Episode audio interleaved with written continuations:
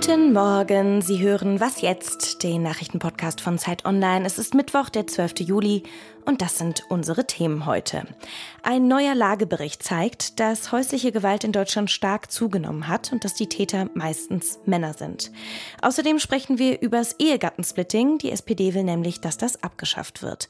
Mein Name ist Hanna Grünewald und wir starten mit den Nachrichten. Ich bin Matthias Peer. Guten Morgen. Die NATO will die Ukraine grundsätzlich als Mitglied haben, sagt aber nicht genau wann. Diese Haltung des Verteidigungsbündnisses stößt in der Ukraine auf Kritik.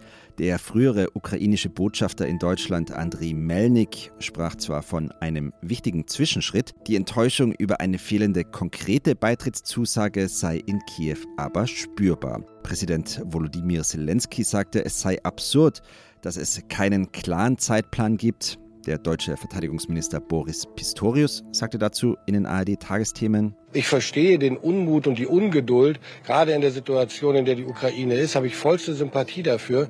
Und trotzdem, die, die Zusage ist da, die Ukraine wird Mitglied der, der, der NATO werden, sobald die Voraussetzungen vorliegen. Das ist ein Agreement, was es in der Klarheit bislang nie gegeben hat.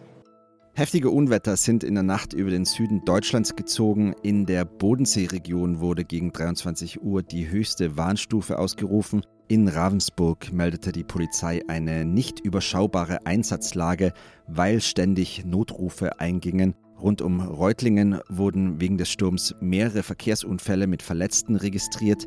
Im Saarland sind rund 30 Häuser beschädigt worden. Bei zwei Gebäuden wurde der Dachstuhl vollständig abgerissen. Auch in Bayern kam es wegen des Sturms zu hunderten Einsätzen von Polizei und Feuerwehr. Redaktionsschluss für diesen Podcast ist 5 Uhr. Kurze Triggerwarnung. Im folgenden Gespräch geht es um Gewalt gegen Frauen. Wem das heute Morgen zu viel ist, kann das Interview gerne überspringen.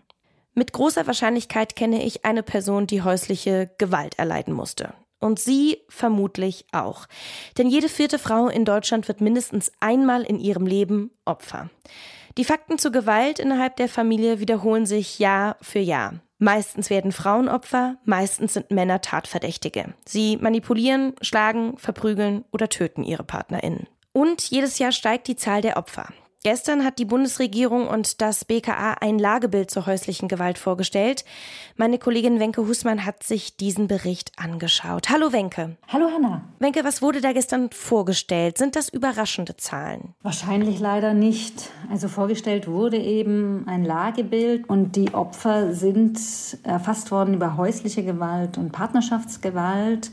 Und die Zahlen sind äh, im vergangenen Jahr nochmal um 8,5 Prozent gestiegen zum Vorjahr und machen damit äh, ein Viertel aller Opfer der Kriminalstatistik aus. Das wurde sehr plastisch dargestellt. Man kann sagen, dass fast alle zwei Minuten in Deutschland ein Mann oder eine Frau Opfer von Gewalt wird. Und meistens sind es eben Frauen, nämlich äh, in 71,1 Prozent der Fällen. Äh, ob diese Zahlen tatsächlich die kriminelle Realität darstellen, das ist damit nicht unbedingt gesagt, denn es gibt äh, natürlich ein großes Dunkelfeld. Wie groß es ist, weiß man letztlich nicht. Die Zahlen könnten auch deswegen gestiegen sein, weil sich das Anzeigeverhalten verändert hat. Die Bundesregierung startet ja auch eine Dunkelfeldstudie. Was erhofft man sich denn davon? Es sollen 22.000 Menschen in Deutschland befragt werden.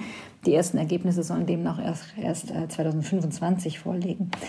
Und man möchte halt wirklich rausbekommen, worin die Gewaltbelastung besteht von Frauen, aber erstmals auch von Männern. Also die werden auch erfasst diesmal. Ähm, es soll um Gewalt gehen in Paarbeziehungen, es soll um sexualisierte Gewalt gehen und ähm, Gewalt mit dem, wie es so schön heißt, Tatmittel Internet, ähm, also digitale Gewalt. Da geht es halt auch vor allen Dingen um Stalking und sowas. Die Menschen werden auch gefragt nach ihren Erfahrungen, dass sie in diesem Zusammenhang mit der Polizei, mit Mediziner und Medizinerinnen gemacht haben, mit Gerichten und Opfereinrichtungen. Denn genau all diese Beteiligten sollen aus diesen Bericht dann auch was lernen aus dieser Umfrage, damit dann ähm, entsprechende politische Strategien ähm, entworfen werden können. Was kann man denn gegen häusliche Gewalt tun? Wir müssen uns darüber klar sein, dass wir alle hinschauen müssen. Wenn man sich so umhört und zu diesem Thema Gespräche führt, sagen sehr viele Menschen, ja, ja, ich kenne auch ein, ein Opfer, ich kenne eine, eine Bekannte, eine Freundin, die Schwester einer Freundin. Äh, aber wer kennt denn eigentlich die Täter? Keiner beschäftigt sich so richtig mit den Tätern. Und das ist etwas, was ich auch für sehr wichtig erachte. Denn dann kann man auch entsprechende Maßnahmen ergreifen und Prävention machen. Macht Deutschland denn genug, was die Prävention angeht? Wenn wir jetzt von institutioneller Ebene sprechen, dann wird Deutschland im Rahmen der Istanbul-Konvention oft gerügt worden in der Vergangenheit. Warum? Es gibt nicht genügend Frauenhäuser, es gibt nicht genügend Einrichtungen, wo Frauen hingehen können, die kurzfristig auch von ihren gewalttätigen Partnern weg müssen. Das ist vor allen Dingen auch regional sehr unterschiedlich. Bemängelt wird auch, dass teilweise die Aufnahmekriterien zu hoch sind. Abgesehen davon glaube ich, dass wir uns klar werden wollen, dass wir uns auch um die Täter kümmern müssen. Also, dass man schauen muss, wer sind die? Wie werden die bestraft? Sind die Maßnahmen sinnvoll? Welche Maßnahmen gibt es überhaupt? Dass diese strukturelle Gewalt in diesen Biografien erstmal analysiert wird äh, und untersucht wird und dass man dann entsprechende Präventionsmaßnahmen ergreifen kann. Und ich glaube, da herrscht noch ein großes Defizit. Danke dir, liebe Wenke, für das Gespräch. Ja, ich danke dir, liebe Hanna. Und sollten Sie oder eine Person, die Sie kennen, von häuslicher Gewalt betroffen sein, dann bietet das Hilfetelefon unter der Nummer 116 016 rund um die Uhr kostenlose und anonyme Beratung in 18 Sprachen an. Und weitere Informationen gibt es auch unter www.hilfetelefon.de. Ich verlinke Ihnen die Seite auch in den Show Notes.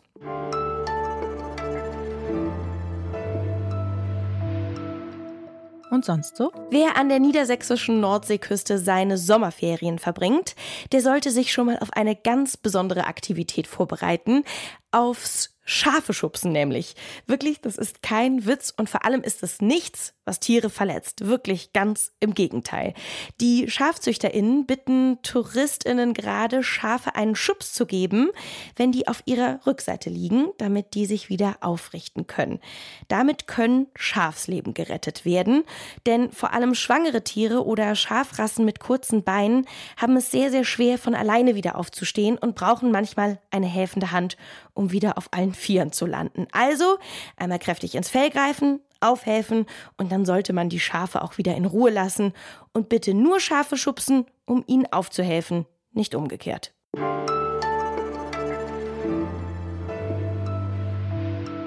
In den letzten Wochen wurde in der Ampelregierung viel über die Situation von Familien gesprochen. Besser gesagt über die Kindergrundsicherung und über das Elterngeld darüber, was eingespart werden könnte und was ausgegeben werden soll.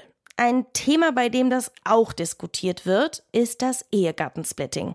SPD-Chef Lars Klingbeil will, dass es abgeschafft wird. Ob das möglich wäre, dazu hat Tina Groll aus unserem Politikressort recherchiert. Hallo Tina. Hallo. Tina, kannst du kurz erklären, was ist das Ehegattensplitting? Das Ehegattensplitting ist quasi so eine Art ähm, staatliche Subvention für Verheiratete, denn die zahlen dann etwas weniger Steuern, weil das Ganze wie folgt funktioniert. Von beiden Partnern werden die Einkommen zusammengerechnet und dann durch zwei geteilt und dann zahlt jeder auf die jeweilige Hälfte des gemeinsamen Einkommens einen gewissen Steuersatz. Und unterm Strich ähm, profitieren beide finanziell davon, davon, weil sie eigentlich weniger Steuern zahlen, als wenn es eine Individualversteuerung gäbe für beide. SPD-Chef Lars Klingbeil schlägt vor, das Ehegattensplitting zu streichen. Warum? Was erhofft er sich dadurch? Er erhofft sich damit Einsparungen in Höhe von 20 Milliarden Euro.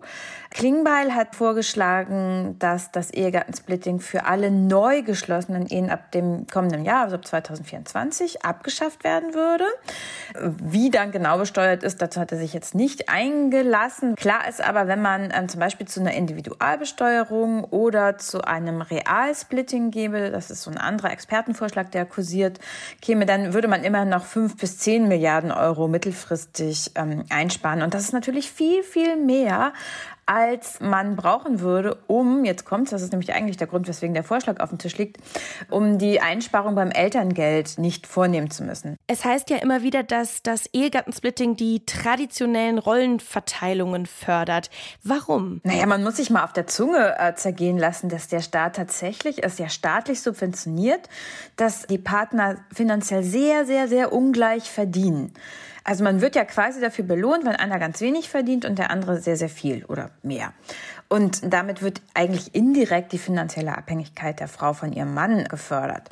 Und das ist natürlich dann problematisch, wo wir eigentlich gleichstellungspolitisch eine andere Rollenverteilung erwirken wollen, wenn wir einfach zu mehr Parität kommen wollen, nämlich dass mehr Männer zum Beispiel Erziehungs- und unbezahlte Sorge und Care und Hausarbeit verrichten und Frauen eben, da muss ich ähm, da nochmal vergegenwärtigen, dass die Hälfte aller erwerbstätigen Frauen in Deutschland nur in Anführungszeichen Teilzeit arbeiten.